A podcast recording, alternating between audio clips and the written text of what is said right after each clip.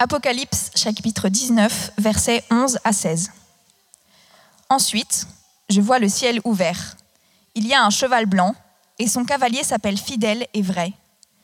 Il juge et combat au moyen de la justice. Ses yeux brillent comme du feu, il porte beaucoup de couronnes sur la tête. Un nom est écrit sur lui que personne ne connaît, sauf lui. Il est habillé d'un vêtement couvert de sang, et il s'appelle Parole de Dieu. Les armées du ciel le suivent sur des chevaux blancs. Tous portent un vêtement de toile fine, blanche et pure. Une épée pointue sort de la bouche de ce cavalier pour frapper les peuples de la terre. Il les dirigera très durement. Il écrasera le raisin dans le pressoir à vin de la terrible colère de Dieu Tout-Puissant. Sur son vêtement et sur sa jambe, un nom est écrit. Roi des rois et Seigneur des seigneurs.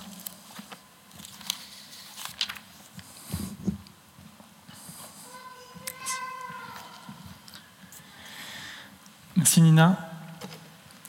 Euh, on va continuer la série, on va la terminer sur les armes spirituelles qu'on a commencé il y a cinq semaines déjà. Et on va lire euh, ensemble le texte euh, qu'on commence à connaître par cœur, pour si vous venez souvent, Éphésiens 6, 10 à 20. Et on peut la trouver dans la Bible à la page 257 de la partie Nouveau Testament. Enfin, devenez forts avec la force puissante du Seigneur. Prenez avec vous toutes les armes de Dieu pour pouvoir résister aux pièges de l'esprit du mal. Non, ce n'est pas contre des êtres humains que nous devons lutter, mais contre des forces très puissantes qui ont autorité et pouvoir. Nous devons lutter contre les puissances qui dirigent le monde de la nuit, contre les esprits mauvais qui habitent entre le ciel et la terre. C'est pourquoi prenez toutes les armes de Dieu. Ainsi, dans les mauvais jours, vous pourrez résister et après avoir bien lutté, vous resterez debout. Alors debout, prenez la vérité comme ceinture, mettez la justice comme cuirasse, prenez comme sandale l'ardeur pour annoncer la bonne nouvelle de la paix. Toujours et partout, prenez le bouclier de la foi. Avec lui, vous pourrez éteindre les flèches brûlantes de l'esprit du mal. Recevez aussi le casque du salut et l'épée de l'Esprit Saint, c'est-à-dire la parole de Dieu. Priez sans cesse Faites toutes vos prières et vos demandes par l'Esprit Saint, etc. etc. Je ne sais pas si euh, certains d'entre vous euh, qui venaient régulièrement euh, avaient vraiment reçu de cette série je pense qu'elle a été vraiment euh, constructive dans toute l'Église, pas seulement ici au French Connect, mais aussi euh, dans les cultes anglophones. On a vraiment reçu beaucoup de choses pendant ces cinq dernières semaines avec ces armes spirituelles. Et, on a vu comment est-ce que des fois dans notre vie on peut être oppressé, mais comment Dieu nous donne cette liberté et nous rend cette paix.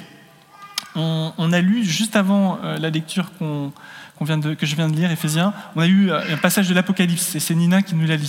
Euh, lu. L'Apocalypse, c'est un livre de la Bible, euh, c'est le dernier livre de la Bible, et c'est un livre qui euh, fait un peu fantasmer parfois parce que on utilise souvent en termes populaires l'Apocalypse comme quelque chose qui nous attend et qui est un grand chambardement, un grand chamboulement difficile et, et où il y aura beaucoup de souffrance. Mais Apocalypse, c'est un mot simplement grec qui veut dire révélation la révélation de Jésus. Jean, qui a écrit ce livre dans la Bible, euh, voulait juste expliquer et exprimer la révélation de Jésus-Christ qu'il a reçue. Il a eu une vision, il a eu des visions. Et donc c'est un petit peu comme, euh, vous voulez, euh, des tableaux. il décrit dans ce livre, il y a 21 chapitres, des tableaux de la gloire de Dieu. Et, et là j'ai mis deux slides pour vous montrer un petit peu ce que ça a pu donner dans l'histoire artistique. il y a à Angers une tapisserie très célèbre qui s'appelle la tapisserie de l'Apocalypse, qui mesurait 140 mètres de long euh, à une époque, elle est un petit peu plus courte maintenant. Elle a été tissée en 1380, quelque chose comme ça, et il en reste une grande partie, et ça couvre tout. C'est des tableaux qui couvrent euh, justement ces 21 chapitres de l'Apocalypse. Et là, j'ai mis juste deux où on voit un cavalier avec une épée, qui est Jésus, et qui euh, effectivement terrasse des ennemis. Et à droite, on, voit Satan, enfin, l'ennemi qui est représenté par un genre de dragon à plusieurs têtes.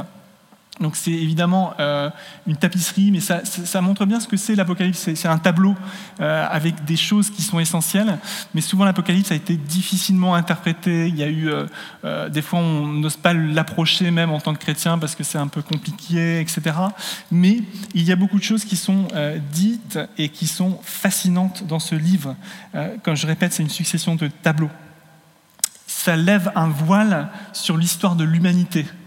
Euh, si on lit l'Apocalypse, il ne faut pas le lire euh, chronologiquement. Il y a, des superpositions, euh, il y a, vraiment une, importance à être guidé en termes d'interprétation, comme je répète. Mais dans l'Apocalypse, Jean a truffé son livre de références à cette première partie de la Bible qu'on appelle l'Ancien Testament. Si vous, ne connaissez pas l'Ancien Testament, vous ne pouvez pas comprendre l'Apocalypse. C'est truffé de références de l'Ézéchiel, d'Isaïe, euh, des prophètes principalement. Et c'est vrai que Jean est donc inspiré et voit des visions, écrit et utilisant la parole de Dieu, la parole de l'Ancien Testament, la parole juive. C'est important à, retenir parce qu'on va venir justement sur ce thème de l'épée de l'esprit qui est la parole de Dieu, comme nous dit Paul. Et donc, dans l'Apocalypse, on voit clairement deux choses parce qu'on n'a pas le temps aujourd'hui de regarder complètement l'Apocalypse, mais on voit que, un, il y a un combat spirituel. Il y a un combat spirituel, et, ces images qu'on a vues, c'est un petit peu ça. Hein. c'est un petit peu naïf peut-être, un cavalier avec un, euh, qui est Jésus avec un glaive qui terrasse des dragons, mais il y a un vrai combat spirituel, il y a un ennemi. La Bible nous parle d'un ennemi. Euh, Jésus nous dit de bénir nos ennemis. Il y a une différence entre l'ennemi, le mal, et les personnes humaines. On n'a pas à combattre contre le sang et la chair, on, ne combat pas des humains. Euh, Jésus nous demande de bénir nos ennemis, de prier pour eux, mais il y a un ennemi. Et c'est vrai que dans ce tableau-là, on, le voit bien, euh, dans cette tapisserie qui fait 140, 120 mètres de long, maintenant on le voit très bien. Et la deuxième chose, c'est qu'on euh, a clairement une perspective sur Jésus. Dans l'Apocalypse, ça nous parle de Jésus.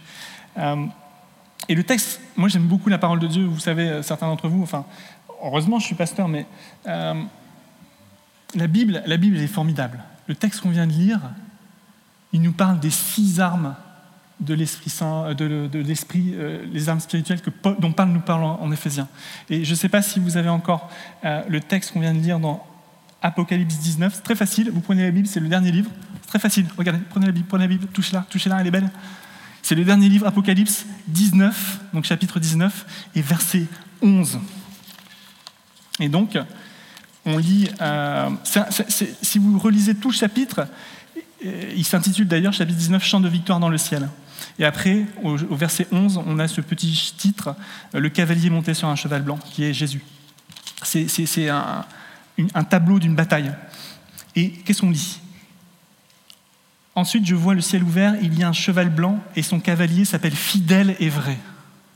Alors dans la série, on a vu le bouclier de la foi, vous vous rappelez qu'on avait dit que le bouclier de la foi, c'était la, la fidélité de Dieu qui nous garde. Et là, on voit ce cavalier qui s'appelle fidèle. La vérité, comme ceinture, il est aussi appelé le véritable, le vrai, ce, cavalier. Il juge et combat au moyen de la justice, la cuirasse de la justice, celle qui nous recouvre hein, du sang de Jésus. Ses yeux brillent comme du feu, il porte beaucoup de couronnes sur sa tête. Lui, il n'a pas un casque du salut, parce que c'est le grand général. Il a la couronne. Voyez? On a vu la semaine dernière le casque du salut qui maintient nos pensées, nos... mais lui, il a cette couronne. Euh, euh, il a le droit parce que c'est le roi des rois, il nous dit, euh, le texte un petit peu plus tard. Ensuite, qu'est-ce qui nous manque? Il nous manque encore les sandales. Alors, les sandales de la justice, de l'évangile de, de paix, comme vous vous souvenez dans le texte de Paul, j'imagine pour moi, c'est ce cheval, c'est ce cheval blanc. Encore une fois, c'est ce général, c'est ce roi des rois, Seigneur, c'est le Seigneur. Il n'a pas les sandales de l'évangile de paix, il est lui-même l'évangile de paix et il est sur ce, euh, sur ce cheval. Et qu'est-ce qui nous manque encore? Eh bien, on a dit euh, la cuirasse, le... il nous manque l'épée de l'esprit qui est la parole de Dieu. Et le texte nous dit qu'il a cette épée, au verset 15, une épée pointue, sort de sa bouche euh, pour frapper les peuples de la terre. Et Comme je viens de dire, nous chrétiens, nous savons qu'il y a ce combat spirituel. L'Apocalypse en parle. Il y a vraiment un combat dans les cieux entre l'ennemi, euh, celui qui veut nous faire du mal. Vous savez, Satan, il a une chose qu'il peut faire, c'est nous faire du mal pour toucher le cœur de Dieu. Satan, c'est un être spirituel, un ange déchu, euh, qui n'a pas pu euh, détruire Dieu parce que Dieu est tout-puissant, il est autre que la création. Satan est une créature créée.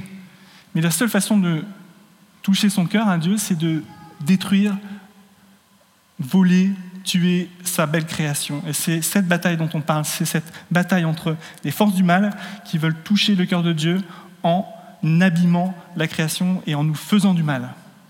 Et donc, on voit ça, on trouve ça dans l'Apocalypse de, multiples façons. On trouve ça aussi dans les évangiles. Euh, le texte qu'on a lu ce matin avec l'Église, c'était Luc 4. Et j'aimerais qu'on le prenne ensemble, s'il vous plaît. C'est un tout petit peu plus haut. Euh, Luc, vous pouvez trouver ça dans la page 100. Euh, Luc 4, c'est 100. Non, c'est 80, 80, 80, page 80, 81. De la partie Nouveau Testament toujours, donc restez dans la deuxième partie. Là. Et là, qu'est-ce qu'on voit? On découvre que Jésus, il vient d'être baptisé par Jean-Baptiste, il a reçu une identité qui est incroyable, il a entendu Dieu le Père, au verset, euh, c'est au chapitre 3, au verset 21, 22 euh, même, et l'Esprit Saint descend sur Jésus sous la forme d'une colombe, une voix vient du ciel et dit, Tu es mon Fils bien-aimé, c'est toi que j'ai choisi avec joie. Et Jésus, en fait, après, au chapitre 4, vous voyez là, il rentre en tentation, rempli de l'Esprit Saint. Il a reçu l'Esprit Saint, il est rempli de l'Esprit Saint, il part. Verset 1, Jésus rempli de l'Esprit Saint revient du Jourdain et l'Esprit Saint le conduit dans le désert. Et pendant 40 jours, il va jeûner et il va être tenté par euh, Satan. Et Satan va utiliser des fois des paroles de la Bible pour le tenter. Et Jésus va toujours répondre par des paroles de la Bible. Et vous l'avez euh, donc euh, là décrit, je, vous fais euh, la grâce de le lire, mais si vous regardez au verset 10, par exemple, si on regarde au verset 9, c'est la deuxième tentation. Alors l'esprit du mal conduit Jésus à Jérusalem, il le place au sommet du temple, il lui dit, si tu es le Fils de Dieu, jette-toi d'ici jusqu'en bas. En effet, dans les livres saints, on lit, Dieu commandera à ses anges de te garder, ils te porteront dans leurs bras pour que tes pieds ne heurtent pas les pierres. On l'a lu il y a quelques semaines dans le psaume 94 saint. Jésus lui répond, dans les livres saints, on lit, tu ne dois pas provoquer le Seigneur, tu ne dois pas tenter le Seigneur ton Dieu. L'esprit du mal a complètement fini de tenter Jésus, il quitte jusqu'à ce moment, euh, euh, il le quitte jusqu'au moment qu'il soit fixé. Juste avant, au verset 5, il a tenté pour euh, cette immense tentation de l'ambition et de pouvoir de dominer, etc., en lui montrant tous les royaumes de la terre. Et la première tentation, si vous vous souvenez, c'est cette tentation de changer parce qu'il a faim, Jésus, il a jeûné pendant 40 jours, de changer des pierres en pain. Et Jésus lui a répondu quoi? Dans les livres euh, saints, on lit Le pain ne suffit euh, pas à faire vivre l'homme. L'homme ne vivra pas de pain seulement, mais de toute parole qui sortira de la bouche de Dieu. Dans d'autres versions, qui est en fait une parole de Deutéronome. Si vous voyez, en fait, il y a tout le temps des petites références qui donnent la référence dans l'Ancien Testament. Euh, Psaume, Ésaïe, Deutéronome, etc. Alors c'est intéressant de voir que Jésus et ça ne s'arrête pas là d'ailleurs, parce que juste après, Jésus arrive en Galilée, il va dans Nazareth, Jésus annonce la bonne nouvelle. Qu'est-ce qu'il fait? Il lit le, le passage d'Ésaïe 61 et c'est son agenda, c'est son ministère. L'Esprit du Seigneur est sur moi pour proclamer une bonne nouvelle. C'est juste après. Et ce n'est pas fini. Dans la vie de Jésus, tout va se passer comme ça. Il va par exemple euh, à la croix, à la croix, une de ses paroles, c'est Mon Dieu, mon Dieu, pourquoi m'as-tu abandonné? qui est le début du psaume 22. Et on suppose qu'il a continué à, prier ce psaume alors qu'il était en croix. Euh, à un autre moment, euh, il se dit lui-même, vous savez bien, Je suis le bon berger, dans Jean 10. Euh, c'est clairement une référence au psaume 23 qui dit que l'Éternel est mon berger. Donc on voit le sermon de la montagne aussi, sur la montagne. si vous ne connaissez pas, c'est en Matthieu 5. C'est magnifique, Matthieu 5, 6, 7, sermon sur la montagne. Jésus qui dit euh, plein de choses par rapport à la parole de Dieu. Il reprend les, lois de l'Ancien Testament. Et aussi, autre chose, quand Jésus il est challengé par les maîtres de la loi et qui lui disent quel est le plus grand commandement, Jésus répond quelque chose d'incroyable. Il dit tu aimeras le Seigneur ton Dieu de tout ton cœur, de toute ta force, de toute ton âme, de toute ta pensée, et tu aimeras ton prochain comme toi-même. Mais qu'est-ce qu'il fait là Jésus? Il simplement dit des choses qui sont écrites dans l'Ancien Testament. Tu aimeras ton, le Dieu de tout ton cœur, de toute ta force, de toute ton âme, de toute ta pensée, Deutéronome 4. Et euh, tu aimeras ton prochain comme toi-même, Lévitique 19.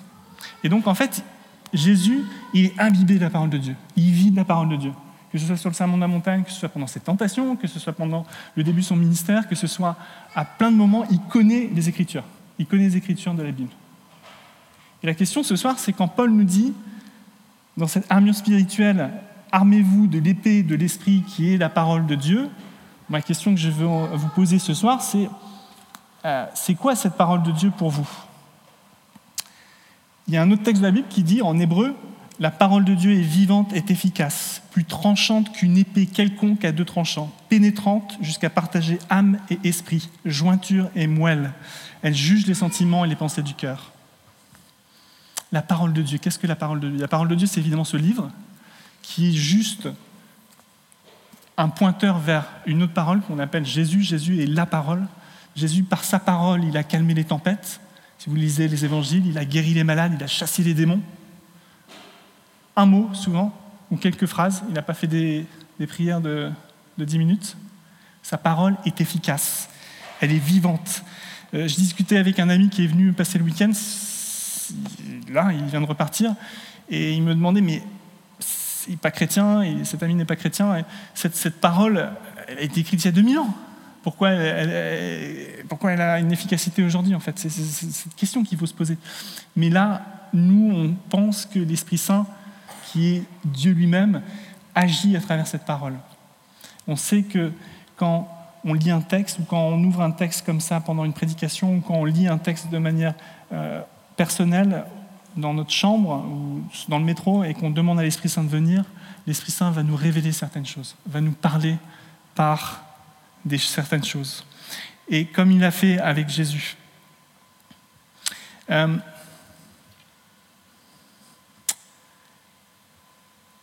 J'ai juste envie de vous demander maintenant peut-être de faire une petite pause dans la prédication, de vous tourner à côté de vous, juste une personne, et demander euh, est-ce qu'il est y a des versets dans la Bible? Si vous êtes un, peu décalé, euh, rapprochez Alissa et Timmy par exemple, mais quels sont les versets que vous connaissez dans la Bible? Quelles sont les paroles, si vous êtes tenté, que vous euh, diriez à l'ennemi de nos âmes, à Satan? Quels sont les versets qui vous parlent est-ce qu'il y a des choses que vous connaissez bien? Est-ce que Jésus, on vient de le voir, il, connaissait sa Bible, c'est-à-dire l'Ancien Testament, il, vivait dedans, il a, comment dire, il a médité, il, en était imbibé.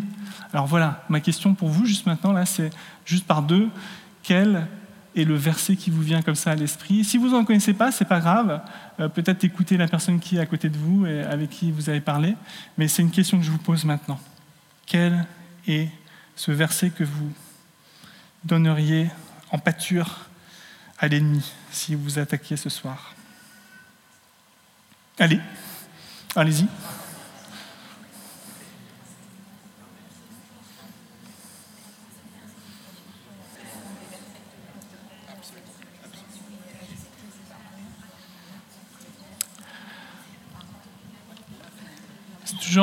c'est toujours un risque euh, de poser des questions comme ça. Il y a des personnes qui sont inconfortables. Alors je m'en excuse. Il y a des personnes qui peut-être n'ont plus rien à dire ou sont limitées. Mais euh, est-ce qu'il y a des, choses qui, sont, qui ont émergé? Est-ce qu'il y a des personnes qui voudraient juste lever la main et donner euh, un verset ou une parole de Dieu qui les a aidés un jour? Oh, Tu as déjà parlé, Nina. On va, on va laisser parler un petit peu d'autres personnes. Antoine. J'entends pas d'ici. Le bon samaritain, est-ce que tu veux dire un peu plus?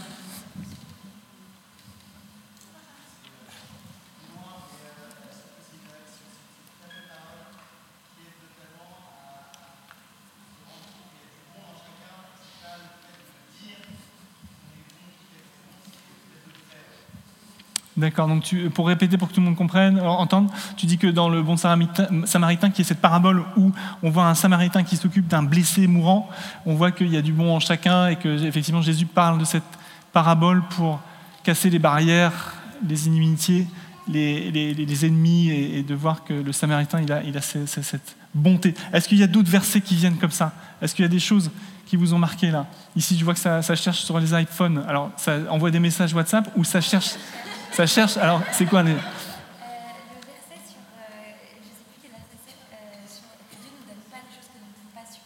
Oui, 1 Corinthiens 6. Qui ne nous tentera pas au-delà. 1 Corinthiens 6. C'est magnifique, magnifique. On va le chercher, on va le lire. Ça, c'est une, belle parole. Je pense que c'est 1 Corinthiens 6. Je parle sous, euh, sous la. Le... C'est là, euh, Andy, ou pas? Combien? 7 Ah ouais, bon, c'était presque 6, tu vois. Il fallait faire plus 4, moins 2. 1 Corinthiens 10, quoi Alors on le lit ensemble. Dieu toutes les tentations que vous avez rencontrées étaient normales pour des hommes et des femmes. Dieu est fidèle. Le bouclier de la foi, sa fidélité, on l'a vu sur ce cheval qui s'appelle fidèle et véritable. Dieu est fidèle, il ne permettra pas que vous soyez tentés au-dessus de vos forces. Quand vous serez tentés, Dieu vous donnera la force de le supporter et le moyen d'en sortir. Est-ce que vous pouvez prendre la Bible, page 222, s'il vous plaît? Page 222, s'il vous plaît. Euh, dans la partie Nouveau Testament, Marianne. C'est-à-dire que c'est mal fichu. Euh, ils reprennent le calcul. 222 à la fin, vers la fin. 222, 1 Corinthiens 10. C'est mal fichu, ouais. Il faut leur écrire. 1 Corinthiens 10, verset 13. C'est un verset qu'on peut apprendre. Et toi, c'était lequel, tiens Jean 3,16. Jean 3,16, car Dieu a tant aimé le monde qu'il a donné son Fils unique afin que quiconque croit en lui ne périsse pas, qu'il avait la vie éternelle. Mais 1 Corinthiens 10, 13. Je vais redire après, mais 1 Corinthiens 10, 13, c'est un verset magnifique pour justement résister, prendre le bouclier de la foi parfois, quand on a besoin, parce qu'on voit que on est tous tentés. Et que le Seigneur, le verset 13 de 1 Corinthiens 10, euh, ouais, c'est à la fin, juste en bas, la page 222. Toutes les tentations que vous avez rencontrées étaient normales pour des hommes et des femmes. Dieu est fidèle et il ne permettra pas que vous soyez tentés au-dessus de vos forces. Quand vous serez tentés, Dieu vous donnera la force de la supporter et de la moyen de s'en sortir. Est-ce qu'il y a d'autres versets comme ça qui sont, qui sont, qui sont comme des boucliers, comme c'est des... Ouais, Timmy ta parole est une lampe à mes c'est le psaume 119. Dans le psaume 119, quel verset? Alors, le psaume 119, magnifique, ta parole est la vérité. Pareil, des, versets comme ça qui peuvent nous aider dans notre vie quotidienne. Je ne sais pas si vous aimez la Bible, je ne sais pas si vous aimez la lire, la dévorer. Vous allez être cinq semaines, les amis, cinq semaines sans French Connect. Et ben moi, je vous dis quoi? Je vous dis, prenez la bonne nouvelle de Jésus. Il y a Jean, il y a Luc, ça c'est facile jusque-là. Et après, il y a Marc et Matthieu. Ça se lit en une heure, une heure et demie. Vous avez aussi des bons versets là-dedans euh, qui, sont, qui sont sur la table là-bas. C'est gratuit, c'est 50 centimes d'euros, ne vous inquiétez pas. Prenez-en autant que vous voulez. Est-ce que vous aimez la parole de Dieu? Bible in one year. Nina. Nina, c'est la seule du French Connect avec moi. Andy Uta, il compte pas. Mais qui a commencé Bible in one year le 1er janvier. C'est pas vrai? Et c'est quelque chose qui te nourrit tous les jours. On en a déjà parlé. Non, je le dis pour toi. Bible in one year, le concept, c'est tous les jours, vous vous levez, vous lisez un psaume, vous lisez euh, l'Ancien Testament, le Nouveau Testament, une méditation, vous priez et vous êtes entouré de la parole de Dieu. Et c'est quelque chose qu'on veut l'année prochaine traduire en français. Bible in one year n'existe pas en français et on le traduira en français. Ce sera vraiment quelque chose qui pourra nous aider l'épée de l'Esprit qui est la parole de Dieu. Est-ce que vous connaissez la parole? Jésus, qui est le Fils de Dieu, rempli de l'Esprit Saint, avait besoin aussi de la parole de Dieu pour résister aux tentations de Satan. Nous qui sommes faibles et fragiles, français en plus, ou francophones, on a vraiment besoin de résister euh, à certaines tentations. Donc je vous encourage vraiment cet été à lire, à, recevoir de la parole de Dieu, à demander à l'Esprit Saint. Parce que et pour conclure, quand on lit euh, Éphésiens 6, de nouveau, et pour conclure cette série, on voit que toutes ces armes spirituelles, elles sont connectées. Euh, Dieu veut nous donner son armure, c'est son armure. Il veut nous donner euh, la ceinture de la vérité, la cuirasse de la justice, le casque du salut, le bouclier de la foi, les chaussures de l'évangile de paix et l'épée d'esprit. Et on lit au verset 16, on l'a lu tout à l'heure, mais je vous le relis, de Éphésiens 6 en page 258 page 258 pour ceux qui veulent suivre. Priez sans cesse. Faites toutes vos prières et vos demandes par l'Esprit Saint. L'épée de l'Esprit qui est la parole de Dieu. Priez sans cesse. Le sans cesse là, Andy nous l'a rappelé ce matin, est en grec un mot qui est kairos. Ça ne vous dit rien du tout, mais Andy ferait une magnifique prédication, j'ai entendu prêcher deux fois sur le sujet. C'est que en grec, vous avez deux mots pour dire le temps, même trois, avec Airos, mais il y en a deux principaux. Kairos, qui est le moment, et Chronos. Chronos, chronologie, euh, le temps linéaire, vous avez entendu ça, euh, on sait ce que c'est le temps linéaire. Mais souvent dans la Bible, pour dire le moment, le moment de Dieu, c'est, et en grec, on utilisait le mot kairos, et c'est le moment de Dieu ici. C'est-à-dire que Paul dit priez sans cesse, priez tout le temps, priez dans ce moment de kairos, Faites toutes vos prières et demandez quelque chose à l'Esprit Saint. Quand Dieu intervient dans une vie, c'est son kairos, c'est le moment de Dieu. C'est pas le temps linéaire, il est 14h30, Dieu va, va, va agir. Non, c'est son moment. Il y a des moments comme ça dans notre vie où il se passe quelque chose. Et peut-être ce soir, il y a un moment pour vous, une parole qui va être donnée, une parole de Dieu, une parole par rapport à ce qu'on a entendu dans la Bible, peut-être quelque chose que vous allez lire plus tard quand vous serez à la maison. Euh, c'est le kairos de Dieu. L'épée de l'esprit qui est la parole de Dieu, c'est pas juste balancer des versets à la face de Satan. Par exemple, Exode 12, euh, ce soir vous mangerez de la viande. Dieu dit ça aux Israélites, ils sont dans, le désert. Bah, si vous dites ça euh, ce soir dans une tentation, je ne sais pas si ça va marcher, mais peut-être. Hein. Mais ça sert à rien de balancer tel ou tel verset, Exode 12, 14 ou machin.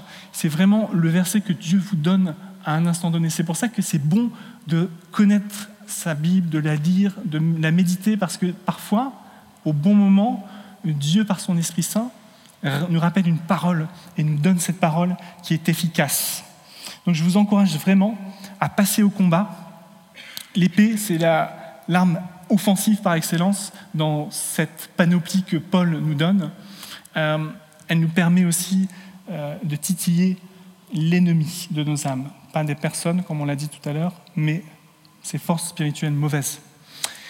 On va conclure, euh, on va passer aussi à la table du Seigneur tout à l'heure, mais quand on s'approchera de cette table, il y aura la possibilité de recevoir la prière de recevoir peut-être une parole qui vient de Dieu pour vous aujourd'hui, une prophétie, un verset qui vous accompagnera ces prochaines semaines, euh, alors qu'on part demain peut-être au travail. Certains d'entre nous ont la chance d'aller euh, en vacances, peut-être certains n'ont pas la chance ou euh, préfèrent rester là cet été, mais j'aimerais vraiment qu'on soit bénis les uns les autres par une parole qui vient de Dieu, une parole qui vient de l'Esprit Saint, parce que c'est son kairos, c'est son moment.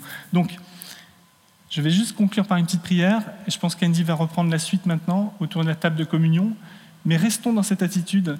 Peut-être il y a des versets qui restent encore là. Peut-être il y a des versets que vous voudriez échanger. Peut-être des versets qu'on peut donner à Nina, qu'on peut écrire alors qu'elle part. Il y a encore des choses qu'on peut, demander. Prions ensemble.